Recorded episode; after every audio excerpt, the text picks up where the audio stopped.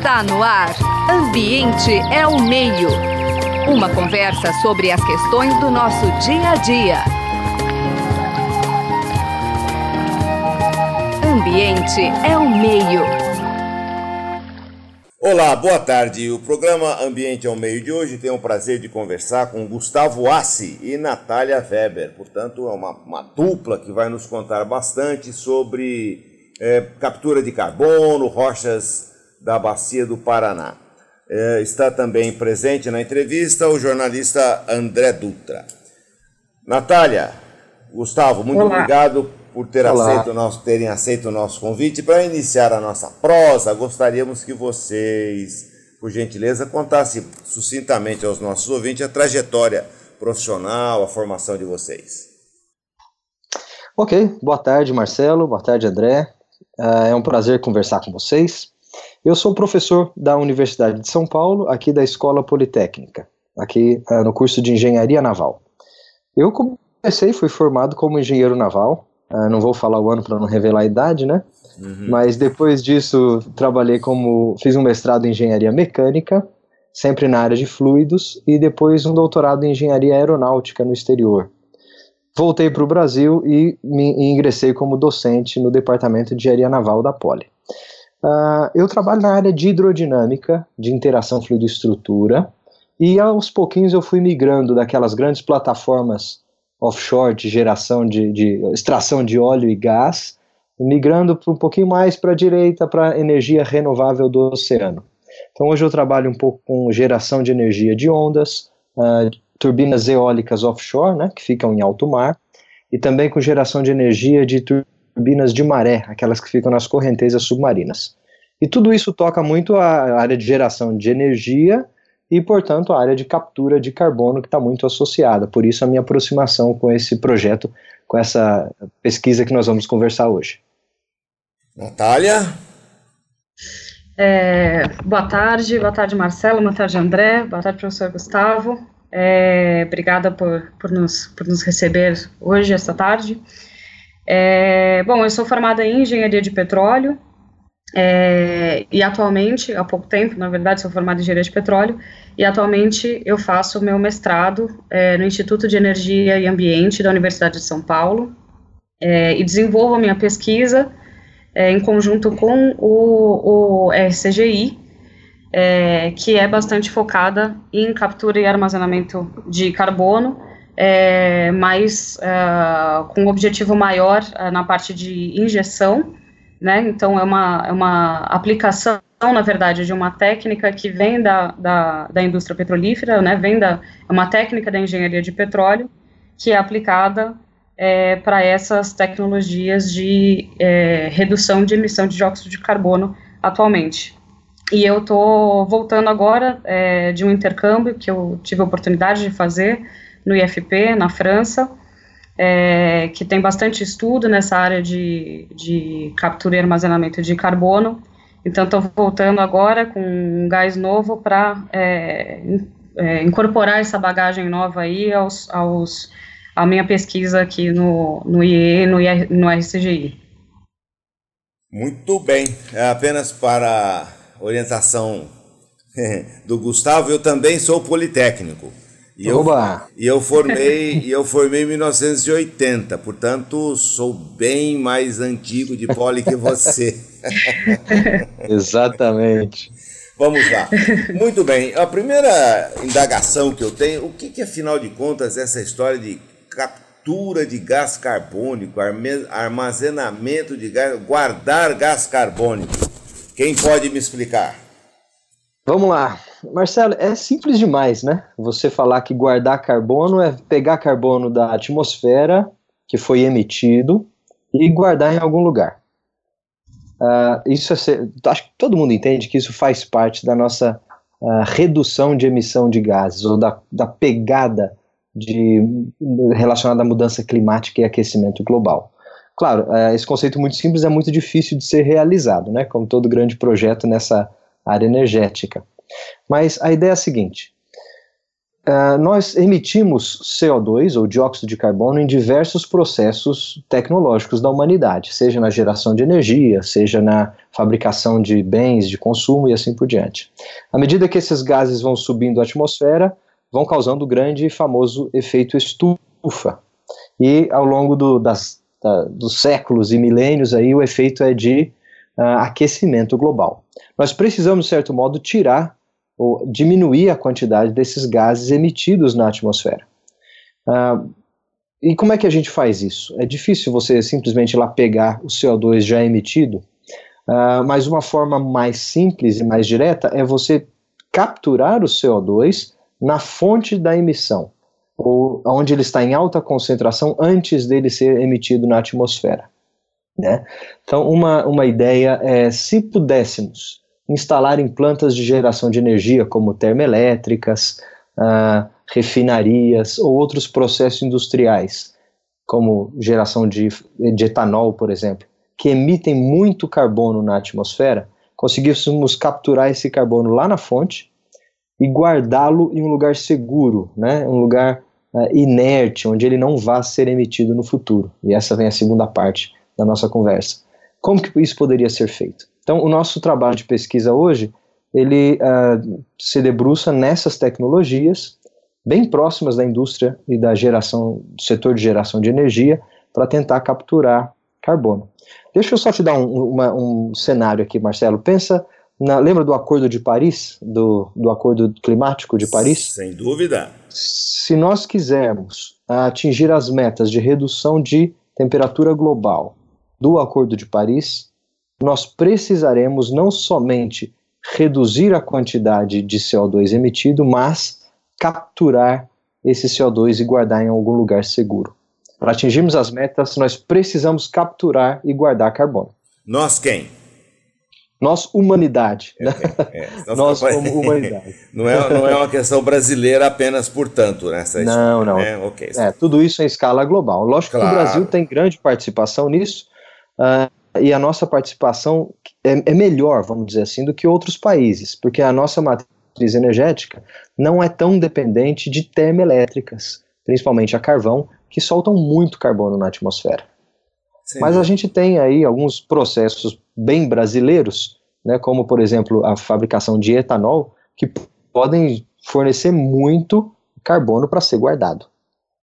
Muito bem, e como é que a ideia desse estudo de armazenamento de carbono, de captura, na realidade é guardar mesmo, né? menos do que a captura, uhum. posto que vocês vão pegar esses carbonos na fonte de emissão e vão guardá-lo. Guardá-lo como? Quais seriam Isso. essas opções e qual a opção que vocês estão estudando? Ou quais opções vocês estão estudando?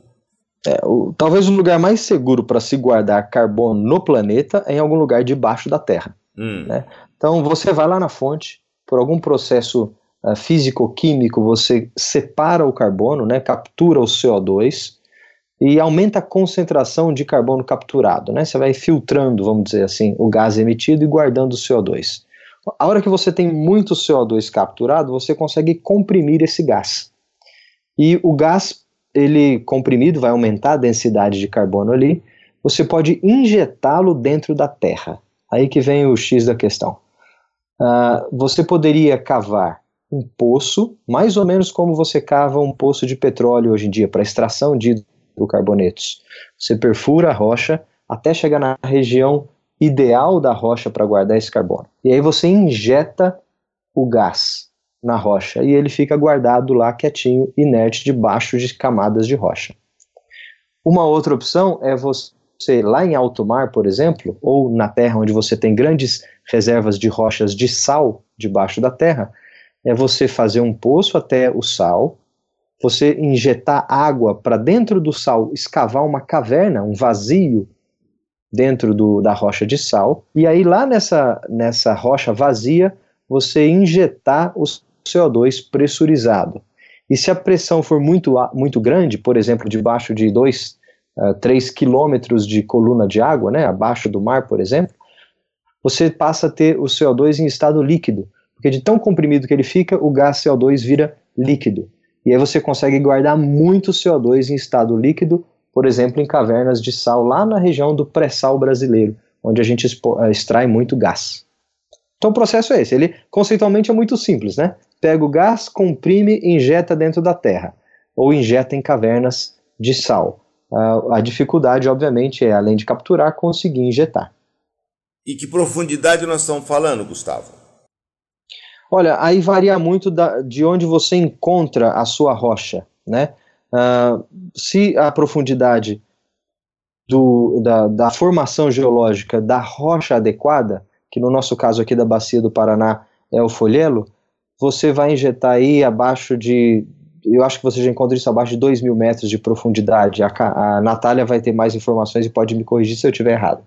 Eu entendo um pouco mais do que está acontecendo em alto mar. Lá em alto mar você está falando aí de 6 a 5 a 6 quilômetros de profundidade abaixo do nível do mar.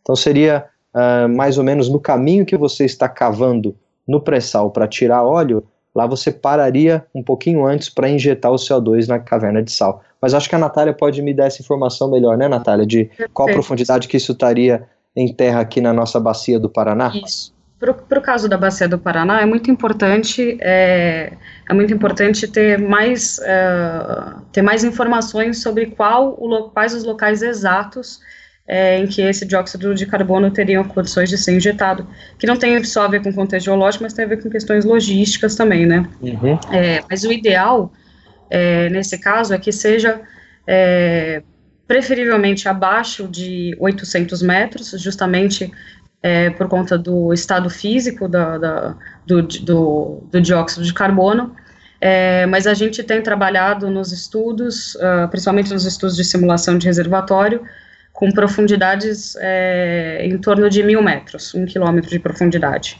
Ô Natália e Gustavo, eu fico imaginando, bom, muito bem, você injeta tudo isso até lá por algum método que você fez a, a, aproximação e fez também a possibilidade de esse buraco, né, esse furo na realidade hum. que você coloca até lá. Nada mais é do que uma escavação mecânica, certamente. Como é, que você, como é que você tampa? Você põe uma rolha lá, como é, que, como é que você tampa esse processo aí? Como é que você veda esse gás? Ô, eu gostaria antes... Oh, desculpa, professor. Vai, Natália, pode explicar. É, gostaria só antes de fazer um adendo é, a essa pergunta, que é o seguinte, no caso da essa escavação, aí, é, esse buraco, né, que, que você está é, comentando, ele é pertinente para o caso da, da caverna de sal, por exemplo. Mas no caso da bacia do Paraná, por exemplo, não é uma caverna, não é um grande buraco que a gente tem embaixo da terra. Na verdade, é rocha sólida, uma rocha normal, sólida. É, só que essa rocha, é, dentro de uma bacia sedimentar, né, uma rocha sedimentar, composta por sedimentos, é, ela possui poros, né, que são espaços vazios, é, que são muito pequenos, são imperceptíveis ao olho nu mas são é dentro desses poros em que, é, em que o, dió o, dióxido de carbono vai ficar armazenado, na verdade, não é uma grande piscina de, é, uhum. de CO2, são, é dentro desses poros microscópicos que eles têm, é, eles têm conexões entre si, eles precisam ter conexão entre si, né, que é o que a gente chama tecnicamente de permeabilidade, é, para que o dióxido de carbono, uma vez que ele seja é, recebido dentro dessa rocha escolhida, para que ele flua, né, e, e consiga abranger um, uma área maior, um volume maior, e fique, então, armazenado, né, preso dentro desses, desses poros. Essa é a ideia no caso, do, é, no caso da Bacia do Paraná. Sim, é semelhante, semelhante ao que temos aqui em Ribeirão e, e outros, outras regiões, sobre o aquífero Guarani, né, que é a formação Botucatu-Piramboia, que a água fica nos interstícios da rocha, né? Então, então você Exatamente. vai colocar também essa, esse gás nos interstícios da rocha. São duas situações Exato. bastante diferentes. Na primeira, eu fico imaginando que a gente precisa de uma rolha para valer. Na segunda, eu já estou em dúvida que, que tipo de rolha usar. Vocês poderiam esclarecer para a gente como é que é essa operação? Nos dois casos, uh, você tem a, a chance do gás sair, né?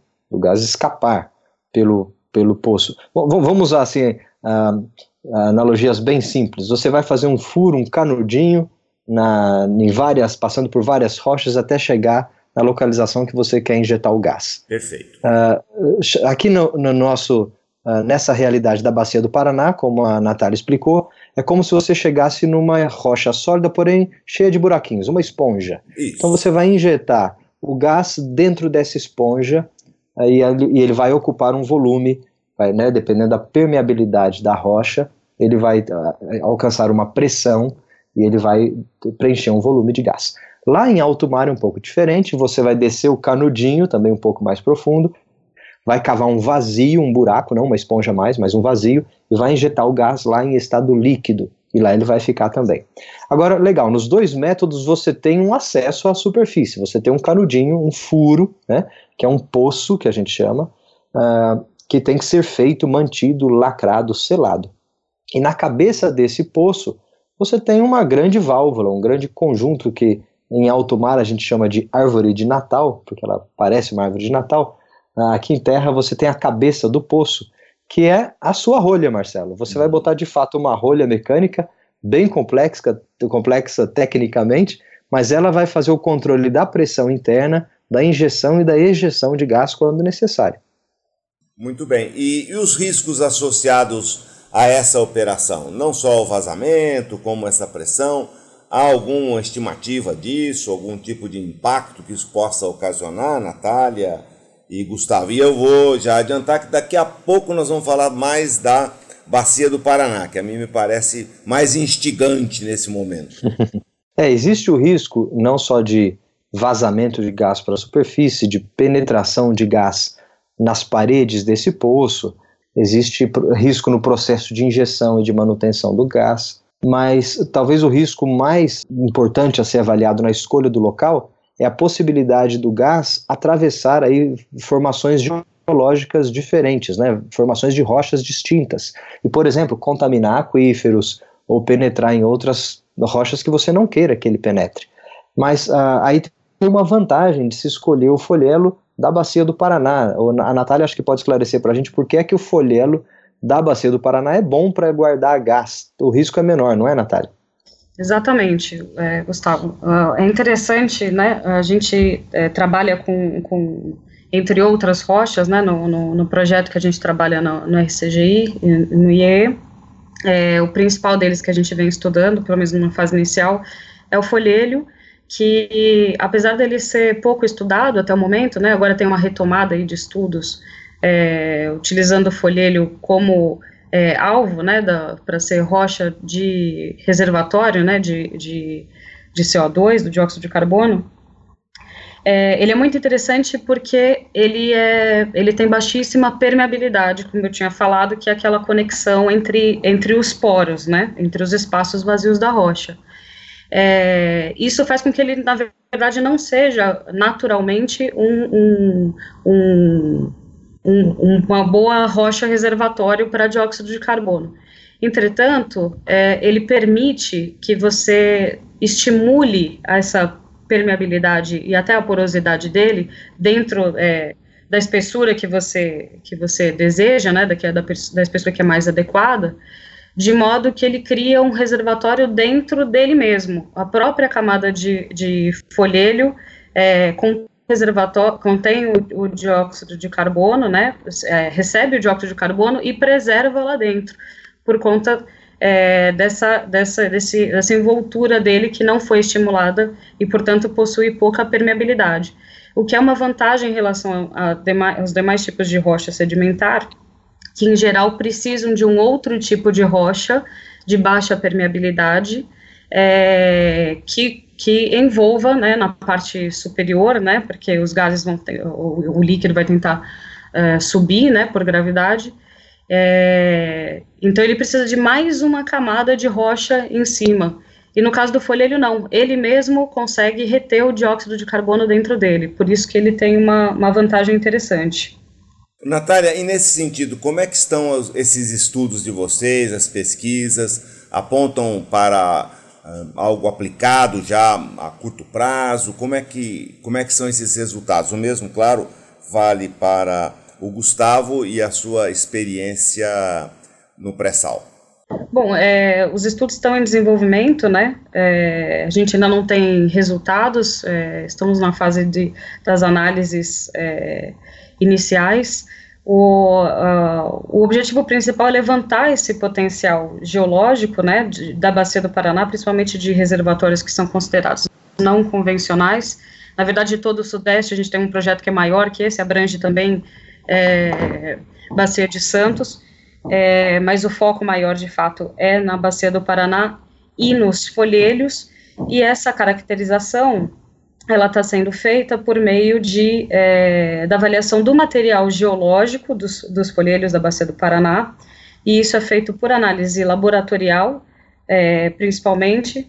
É, nós temos também estudos de simulação de reservatório, que é o meu foco, que é, que é o estudo do comportamento é, do, do dióxido de carbono e das rochas, né, ao serem é, injetadas no local no local desejado, então como que, ele se, como que esse reservatório se comporta após receber o dióxido de carbono, e também temos estudos, inclusive, envolvendo é, machine learning. Então, é um projeto bastante, bastante abrangente, é, mas que está numa fase é, inicial. Na realidade, estamos fazendo essas, essas análises iniciais. Então, não temos nada no curto prazo, assim, é, que possa te dar um, um, número, um valor, alguma coisa que, que seja interessante para o pessoal. Bom, ao menos, ao, menos, ao menos os resultados sendo, assim, esses estudos, as expectativas sendo promissoras, já é um bom começo, né, Natália?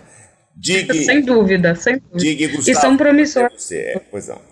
Não, eu ia falar que tudo começa no começo, né? é, tem, que, tem que começar a estudar, ver o conceito de se injetar CO2, Uh, a gente já injeta gás, a gente que eu digo a humanidade, vai. A humanidade injeta gás, seja para usar depois, ou seja para guardar lá em diversos cenários ao, ao, redor do mundo.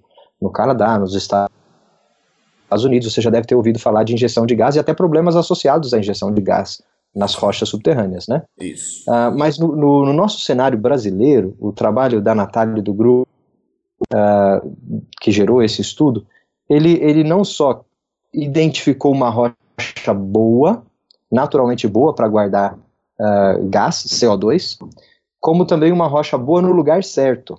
Né? Então, se você, uh, o problema logístico aqui é muito importante. Não adianta nada você gerar CO2 lá num canto do Brasil e ter uma rocha para guardar CO2 no, no, na outra ponta. Uh, o gasto logístico de levar esse CO2 para outro lado inviabiliza toda a ideia. Mas aqui na, também. E o risco associado, exatamente. Mas aqui na bacia do Paraná, que é uma região muito produtiva do país em termos de indústrias, né, e geração de energia, termoelétricas, nós temos a, a condição favorável, a condição geológica favorável, e as emissões, as fontes de emissão estão ao redor. Então, a, a logística é favorável, o que faz o projeto ter grande impacto uh, na, na, redução de emissão de gás carbônico. Uh, se você pensar que Uh, você tem termoelétricas, algumas poucas ainda a carvão, mas muitas delas queimando gás e algumas óleo. E você tem o grande ciclo do etanol no interior do Brasil, a chance de você conseguir capturar CO2 dessa, dessa matriz energética, termoelétrica e etanol é muito alta. Claro. Bom, a gente, a gente sabe que o Brasil depende muito do etanol. Isso é muito bom, porque é um combustível renovável, né? Está nessa categoria de combustível renovável. E o ciclo do, do etanol acaba emitindo CO2 para a atmosfera, mesmo sendo renovável. Só que se o Brasil conseguir capturar CO2 do etanol, o Brasil passa a ter uma, um ciclo de etanol com uma pegada negativa de CO2. Isso é, isso é inédito no mundo. Você conseguir produzir CO2 não simplesmente parando de emitir, zerando, mas absorvendo mais CO2 do que você emite. E o Brasil passa a ser, então, um absorvedor de CO2 no ciclo de etanol que é gigantesco para a nossa economia e para a nossa matriz energética. Então não é nada, não é desprezível. Tudo, tudo que tem aqui é, é, é em escala muito grande se a gente conseguir um avanço tecnológico rápido né, e adequado. Sim, eu fico imaginando que essa solução, essa alternativa, essa técnica de injetar CO2 nas rochas, diferentes situações, certamente é mais uma alternativa. Porém, é bom deixar nosso ouvinte bem informado que todas as demais possibilidades, todas as demais possibilidades de não geração de CO2, de uhum. devem ser tomadas, né, Gustavo? Essa não claro, será claro. a panaceia, essa é mais uma alternativa não, não. para que as pessoas possam ter como essa grande desafio da humanidade, que é minimizar ou diminuir as consequências desse, desses gases de efeito estufa na atmosfera e todas as consequências decorrentes dele. Isso, muito, muito bem colocado, Marcelo, é isso mesmo. Se você conseguir guardar CO2, não, é, não deve desmotivar o avanço da indústria do setor energético de procurar fontes de energia que emitam menos CO2, né? Aqui é um problema, guardar CO2 é uma correção. É? E lógico, se você conseguir um processo que emite menos CO2 e gera energia, melhor ainda. Então as fontes de energia é, puramente ou essencialmente renováveis, como eólica, uh, solar, maré motriz, ondas, essas ainda são, uh, vamos dizer, a cereja do bolo lá, está lá na frente para a gente uh, ainda ir atrás delas. Mas nesse processo, e você tem que fazer a captura do CO2 já emitido e em emissão.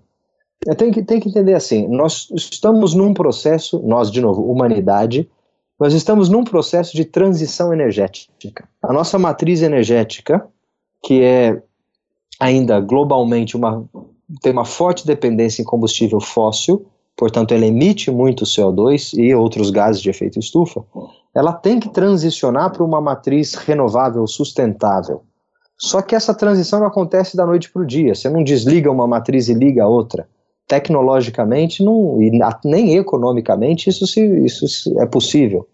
Então, nesse processo de transição energética, a captura de CO2 faz parte e uma parte essencial. E aos pouquinhos a gente vai deixando para trás os combustíveis fósseis mais sujos, vai conseguindo guardar CO2 numa matriz ainda fóssil, para que no futuro a gente consiga migrar para uma matriz mais limpa, né? Sem dúvida. Ah, então essa é uma transição e o nosso centro, o RCGI, que é o em inglês é o Research Center for Gas Innovation, ou Centro de Pesquisa para Inovação em Gás, é um centro que trabalha na transição energética. Então tem diversos projetos, não só para guardar gás debaixo da terra, mas diversos outros 45 projetos, para falar é, o número exato, que lidam com a transição energética. Muito bem. É, infelizmente, Natália, infelizmente, Gustavo, o nosso tempo se esgotou. E eu gostaria que, para finalizar, que vocês pudessem passar aos nossos ouvintes um e-mail, um e-mail não, um site, alguma coisa para que eles possam eventualmente adquirir mais informações. Mas pode ser um e-mail também. Claro, eu vou fornecer o site do RCGI, ah, além das redes sociais. Se você buscar no Facebook, em outras redes sociais, você vai encontrar muita informação do RCGI, mas uh, o nosso site é usp.br/rcgi, ok? usp.br barra RCGI. Lá você vai encontrar uma descrição dos 46 projetos que compõem o centro. É um centro gigante, hoje financiado pela FAPESP e pela Shell, uh, 350 pesquisadores, é um centro de 46 projetos. E esse projeto especificamente que nós conversamos hoje é o projeto de número 36. Então, se você quiser saber mais informações, pode procurar projeto 36 no site. Perfeito. Gustavo Assi, professor da Poli, Natália Weber é engenheira de petróleo, faz mestrado com essa grande equipe.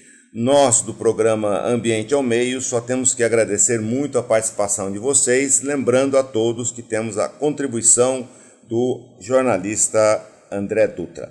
Gustavo e Natália, muito obrigado. Até uma próxima. Um abraço, Marcelo. Nós que agradecemos. Muito obrigada, um abraço. Você acabou de ouvir Ambiente é o Meio. Produção e apresentação: José Marcelino e Marcelo Pereira. Música tema: Evandro Navarro. Sonoplastia: Mariovaldo Avelino. Ouça também este e outros programas em www.ribeirão.usp.br.